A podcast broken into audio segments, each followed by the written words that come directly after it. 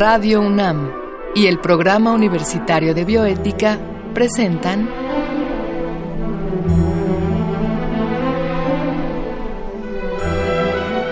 El Árbol de las Ideas.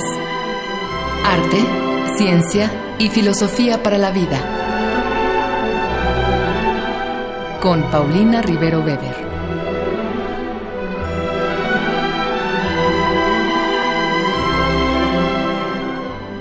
Buenas tardes a todos los radioescuchas. Yo soy Paulina Rivero Weber, directora del programa universitario de bioética, y estamos al aire nuevamente para la transmisión de nuestro programa El Árbol de las Ideas aquí en Radio UNAM.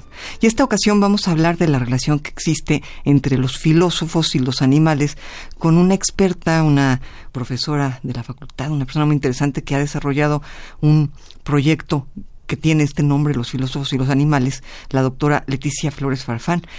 Pero antes vamos a escuchar la cápsula que el Programa Universitario de Bioética y Radio UNAM han preparado para esta ocasión.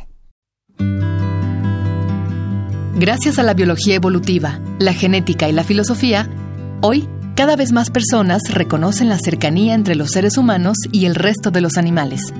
Por mucho tiempo los concebimos como objetos a nuestra disposición. Hoy sabemos que muchas de las fronteras que nos separaban de ellos son una invención. Los animales tienen conciencia, lenguaje e imaginación. Además, son capaces de aprender y expresar emociones, y poseen cualidades morales como la justicia y la compasión. ¿Tienen entonces derechos los animales? ¿Tenemos nosotros una responsabilidad ética hacia ellos? La discusión bioética actual sobre los animales se remonta al menos hasta la antigüedad greco-romana. Hacia el siglo VI a.C., el filósofo y matemático Pitágoras creía que el alma de cada ser vivo es inmortal y reencarna en diferentes cuerpos. En este sentido, existirían lazos de parentesco entre humanos, plantas y animales, y por ello consideraba que comer carne equivalía a cometer un crimen contra un familiar. Pitágoras era vegetariano. Sin embargo, las ideas de Aristóteles sobre los animales tuvieron mucho más eco en la antigüedad. Aristóteles pensaba que en la naturaleza hay una jerarquía en la que el ser humano ocupa la posición más alta. Desde esta perspectiva, el resto de los animales solo existen para satisfacer nuestras necesidades. Con estas premisas, Aristóteles inauguró el punto de vista antropocéntrico y especista en la discusión sobre los animales. Para hacerlo un poco más claro, son antropocéntricas las reflexiones orientadas a definir el fenómeno de lo humano, antes que a definir el mundo o a los animales por sí mismos. Por otro lado, es especista el pensamiento conforme al cual algunas especies se encuentran por encima de otras, justificando así conductas de maltrato y explotación. El punto de vista que inauguró Aristóteles se consolidó con el estoicismo. Los estoicos consideraban que los animales carecen de razón y que por tanto no tenemos ninguna obligación moral hacia ellos. Aunque unas ideas hayan sido más populares que otras, Pitágoras y Aristóteles iniciaron dos líneas de discusión. En la línea de Pitágoras se encontraron también Plutarco de Queronea, en el siglo I después de Cristo, Michel de Montaigne en el Renacimiento y el filósofo utilitarista Jeremy Bentham. Los tres negaron la supuesta superioridad humana sobre las demás especies, abogaron por los derechos de los animales y por reducir su sufrimiento tanto como sea posible. En contrapartida, se alinearon con la visión de Aristóteles, René Descartes e Immanuel Kant. Descartes creía que los animales son autómatas sin conciencia, incapaces de sentir placer o dolor. Kant nos separaba del resto de los animales diciendo que solo los seres humanos poseen dignidad y autonomía. Con base en estas diferencias, Kant sostenía que cualquier tipo de consideración moral que tengamos hacia los animales constituye solo un deber moral indirecto hacia la humanidad. Es decir, desde su perspectiva, la crueldad hacia los animales está mal si fomenta un trato cruel hacia las personas. Tal es la teoría de los deberes indirectos. Pese a la diversidad de posturas, teorías y argumentos, suele considerarse que el auge de la reflexión ética y bioética sobre los animales no ocurrió sino hasta el siglo XX. Desde entonces hemos visto surgir un gran número de movimientos en defensa de los derechos de los animales, y destaca entre ellos el trabajo de filósofos como Peter Singer y Tom Regan. Singer defendió la ampliación de nuestra esfera de consideración moral hacia los animales no humanos sobre la base de que tienen intereses que deben ser promovidos. En libros como Liberación Animal de 1975, Singer denunció el llamado especismo, una forma de discriminación basada en la especie, que subyace a nuestra moderna relación instrumental con los animales no humanos. Por su lado, en 1983, Reagan publicó El caso de los derechos de los animales. En su libro, sostuvo que si hemos decidido darle valor a todas las vidas humanas, sin importar que posean o no la habilidad de ser agentes racionales, entonces, para ser coherentes, debemos extender dicha lógica a los animales no humanos. Pues como les decía yo, está aquí con nosotros en cabina la doctora Leticia Flores Farfán. Ella es doctora en filosofía, profesora de carrera del Colegio de Filosofía de nuestra Facultad de Filosofía y Letras en la UNAM y es responsable de varios proyectos que tienen que ver con este tema. Uno de ellos es Filosofía, Historia Filosófica de los Animales, que es un, un proyecto PAPIME, y otro proyecto es Poéticas de la Condición Humana, Cine y Filosofía 2 en donde ha hecho pues algunas cuestiones muy interesantes en torno a este tema. Ella es miembro del Sistema Nacional de Investigadores y es la actual secretaria de Planeación y Desarrollo Institucional de la Facultad de Filosofía y Letras y es coordinadora del libro Los filósofos ante los animales, que es un proyecto en tres volúmenes que ella ha realizado y que pues ha llamado mucho la atención de mucha gente, yo diría que en México y en el extranjero. Leti, primero que nada, gracias por aceptar la invitación. Muchas gracias, Pau, por la invitación. La verdad estoy muy contenta de estar aquí. Qué bueno, Leti. Pues, pues primero que nada, yo tengo muchas ganas de preguntarte, eh, filosofía y, y los animales, esto es yo tengo la impresión, pero pues aquí si tú eres la, la que sabe de este tema, ¿no? Yo tengo la impresión de que los filósofos no han sido precisamente un modelo de sabiduría en cuanto a cuestiones de animales, ¿no? Tengo muy presente esta idea de Descartes, que los animales son máquinas con resortes y, y no realmente seres sintientes. ¿Qué, ¿Qué les podrías tú decir?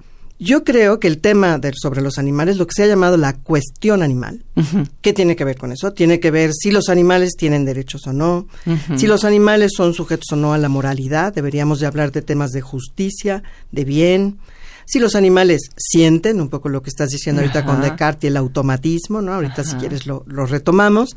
Si los animales piensan, es decir, la inteligencia animal siempre ha sido uno de los temas fundamentales, tiene que ver con el lenguaje, formas de comunicación, un poco en el sentido muy griego el logos, pero logos como nous, capacidad de conciencia, de argumento, etc. bueno, todos estos grandes temas son temas contemporáneos. Claro.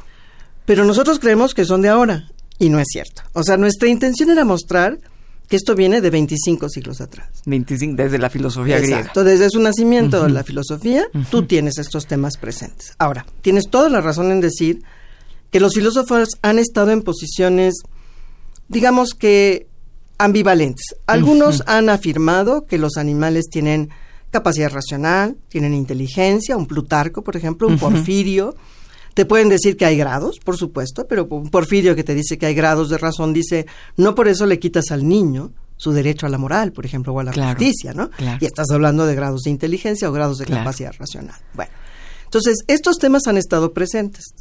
Tú y yo sabemos muy bien, en Aristóteles es una enorme discusión esto de la capacidad racional. El logos es humano, las razones del hombre.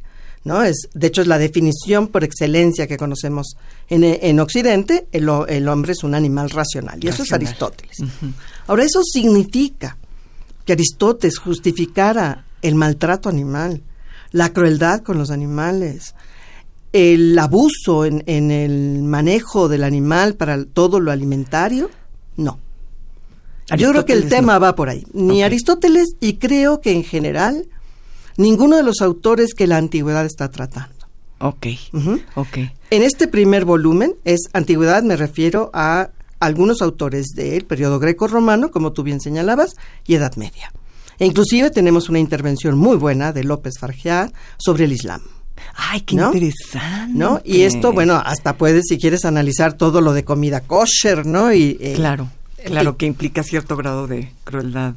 Eh, o menor, ¿no? Dices, o, sea, sí vas a comer carne, pero eso no significa que para que tú te alimentes de animales hagas una crueldad en su producción y reproducción. Claro. Estos son temas, como tú sabes, muy contemporáneos de la ingeniería alimentaria, donde estás hablando de un la sobreproducción ¿no? La necesidad, se dice, de sobreproducir o producir masivamente para poder alimentar a la población mundial. Te platico un poco. Hay algunos esfuerzos de esta sistematización en Francia, en Inglaterra. Son los que más conocemos. Sin embargo, aquí a Patrick Lloret estoy Patrick Lloret, sí, efectivamente de Lyon, Francia. Está Claudia Marsic, una estupenda filósofa de la Universidad de Buenos Aires. De cisnes y bestias, qué hermoso título. Eh, sí, es, eh, se refiere al, la noción de animalidad en Platón, los animales, lo animal, es decir, las tres categorías que nosotros filosóficamente usamos, ¿no? La animalidad, lo animal, los animales.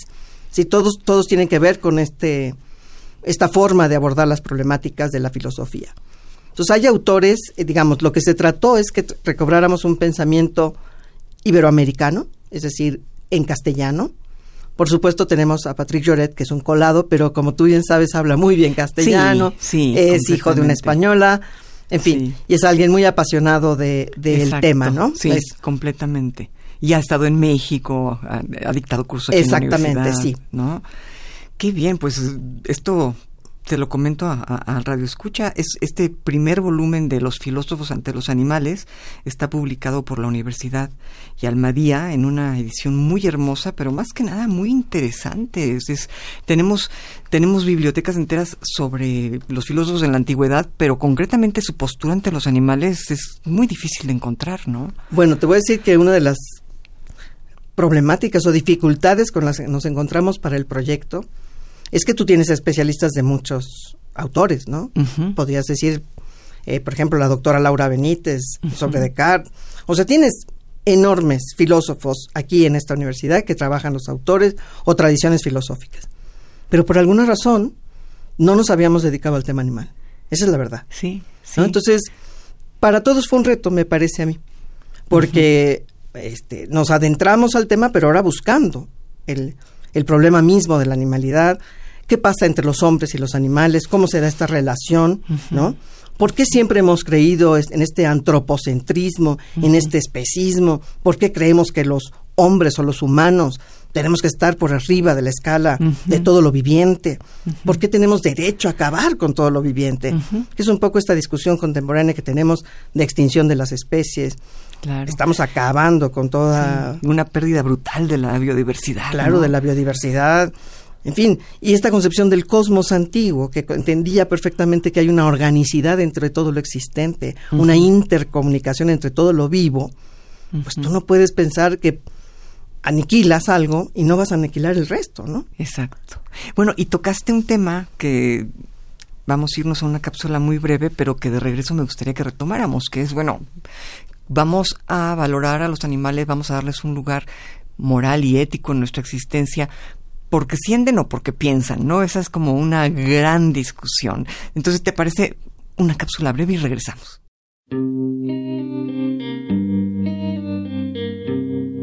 Conforme a una antigua anécdota, un día, el filósofo griego Tales de Mileto se cayó en un pozo mientras contemplaba las estrellas.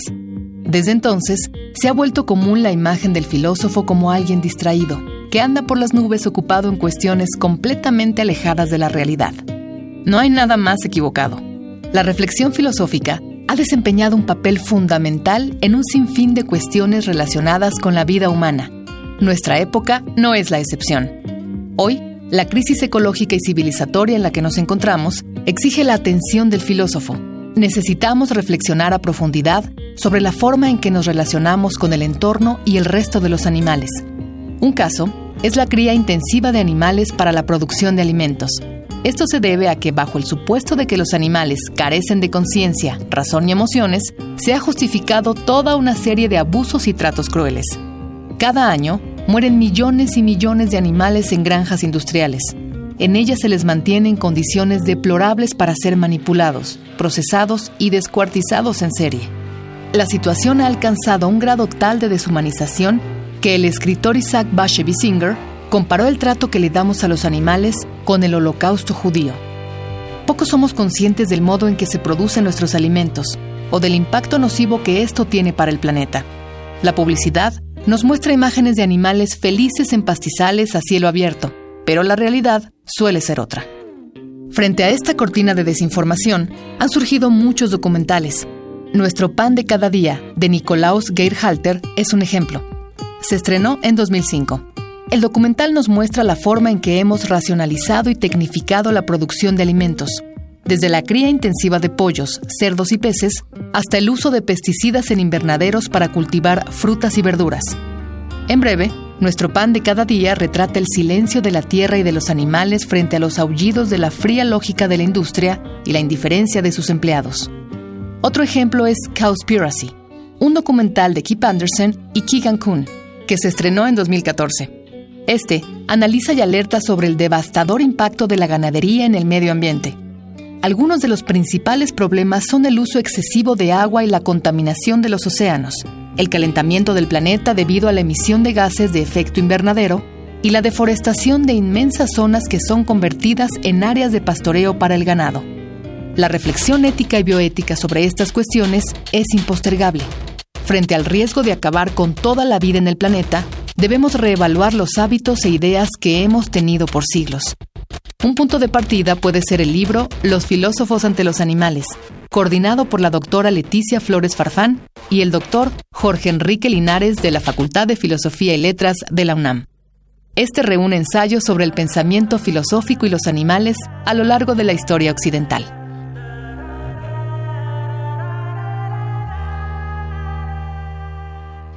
Pues ya estamos acá de regreso con ustedes y Leti, yo veo estas dos grandes tendencias actualmente, ¿no?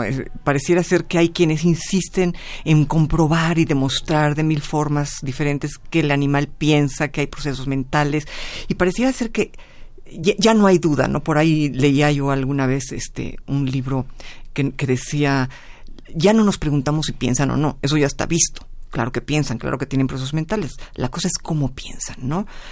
Pero más allá de esto, siempre me ha quedado bien la impresión de decir, bueno, piensen o no, qué bueno que ahora ya nos demostraron que si piensan, me parece maravilloso, pero piensen o no, si son seres que sienten, merecerían por el solo hecho de sentir no ser lastimados, ¿no? Eh, ¿Tú cómo verías esto?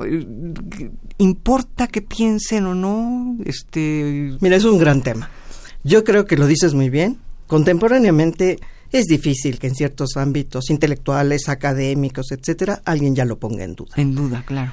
Pero el otro día tomé un taxi y el taxista, no sé por qué salió la conversación, te soy franca, el taxista me empezaba a decir que los animales de ninguna manera piensan, de ninguna manera entienden, y me decía, ay, no me diga que entienden ni que piensan, dice, si usted le dice al animal, este, con este tono de voz, ¡Ey, tontito, babosito, estúpido! Mueve la cola, me dice. Y yo decía, ¿será posible? ¿Será posible que podamos ser tan terriblemente antropocéntricos que pensemos que además solo nuestro lenguaje es, el que comunica, ¿no? O sea, daban ganas de decirle, y usted entenderá lo que el animal dice cuando hace wow, wow, wow, ¿no? Ajá. Y solo nuestro lenguaje con palabras, Exacto. porque también tenemos un lenguaje corporal, cuerpo. Es decir, entonces el animal, efectivamente, si tú tienes un lenguaje corporal que no siente amenaza o ataque, pues reacciona ante eso. Pero bajo esa noción, él ya decía, son estúpidos. O te lo digo como lo diría la tradición, brutos. Entonces los brutos, pues se asume que no tienen nada, o sea, no pasa nada. ¿no? Puedes matarlos indiferentemente, puedes maltratarlos indiferentemente, porque ellos asumen que como no tienen conciencia, su sensación no es apercepción, ¿no? O sea, la percepción simple no es suficiente. Dice, para que tú tengas dolor, tiene que haber apercepción, es decir, conciencia del sufrimiento. O sea, habría aquí como esta devaluación del conocimiento sensible frente al conocimiento intelectual tan propia de, de pues de la filosofía en general, a partir de Platón, ¿no? Como si solo el, el conocimiento inteligente, el conocimiento argumental tuviera un valor y cualquier otro tipo de conocimiento que fuera meramente sensible no tuviera ese mismo valor, ¿no? Por supuesto, pero fíjate, tú piensas en un Aristóteles que asume que las abejas, si bien no son politicón, son sociales. Asume que hay una condición de lenguaje, formas de comunicación, por supuesto, no la racional, como tú estás diciendo, no la argumentativa, por supuesto. que no lo sé, ¿eh? habría que estudiar con más detenimiento muchas formas de comunicación y lenguaje, pero lo que digo es que ya de entrada tenemos una posición de antropocentrismo que nos impide valorar de manera adecuada otras formas de comunicación, otras formas de relación entre los seres, en fin. Y eso pareciera entonces que nos autoriza a lo que sea. Ahora, yo te diría que eso es una forma de analizar el, tema. Por supuesto, no podemos hablar del capitalismo rapaz en los grecos romanos, ¿verdad? Pero sí podemos hacerlo hoy por hoy, ¿no? Ve la cantidad de información que ya tenemos a disposición. ¿Cómo estás matando los bosques por completo donde están los orangutanes y con ello una especie en peligro de extinción? Porque necesitas el aceite de palma, ¿no? Y lo necesitas para qué? Para hacer N cantidad de cosas que consumimos, pues. Pero nunca buscamos alternativas a ruinas, este, zonas completas, desertificas.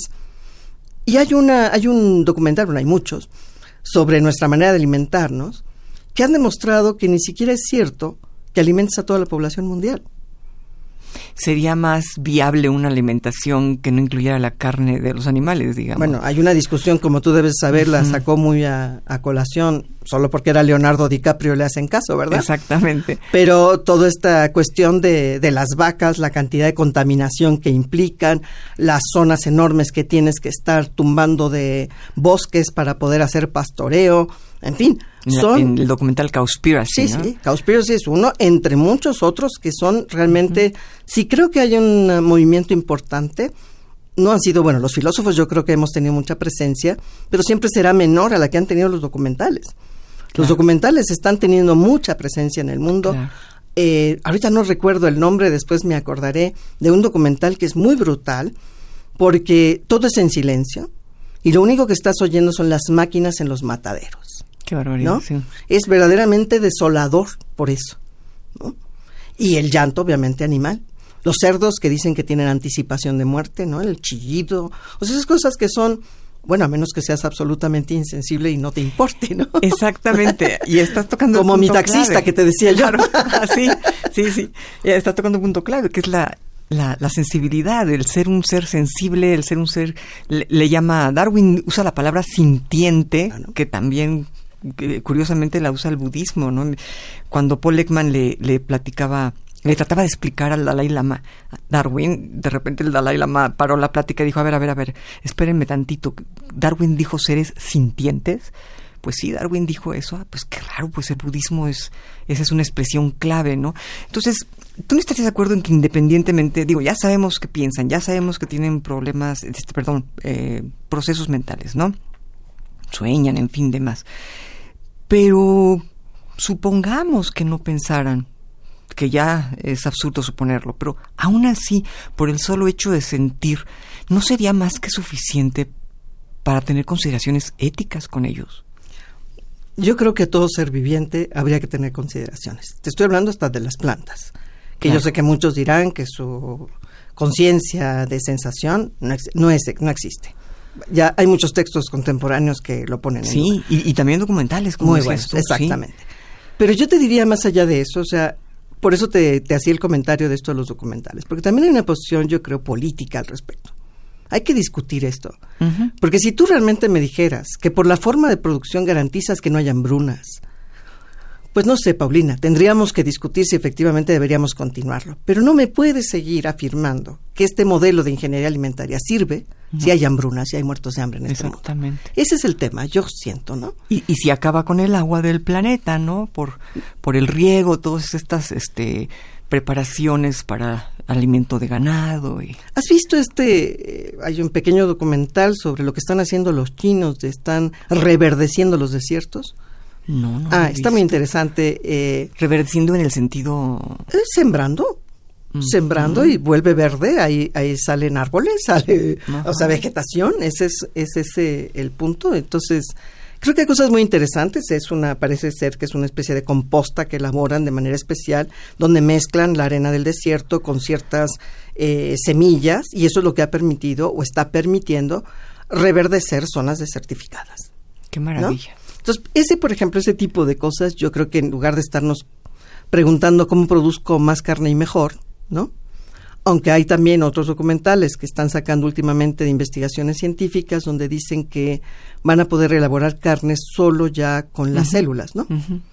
Yo no sé si esto sea lo mejor. Pero bueno, en fin, lo, lo, que digo es que se están buscando de cualquier manera alternativas, porque yo creo que ya nadie puede ser omiso o insensible ante el impacto negativo que la ingeniería alimentaria produce. Claro. ¿No?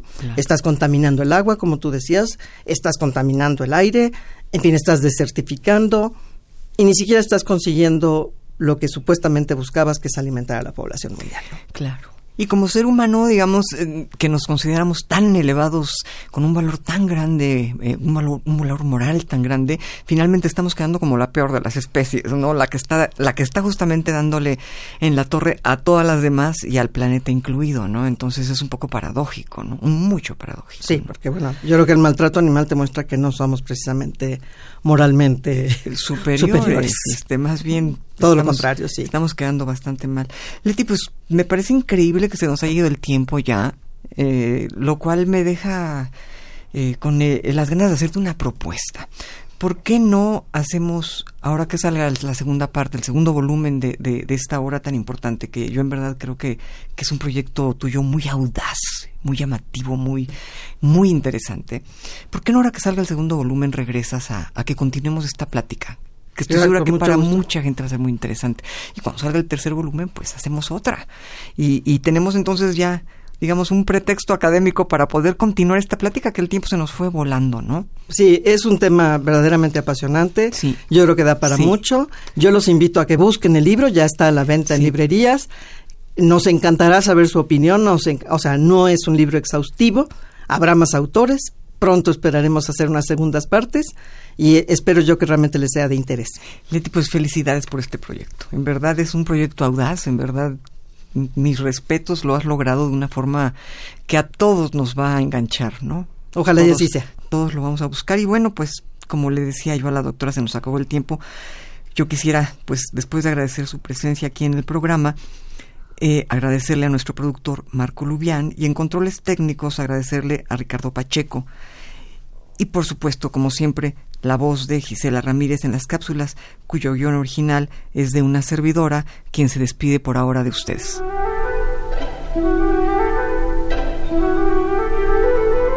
Radio UNAM y el Programa Universitario de Bioética presentaron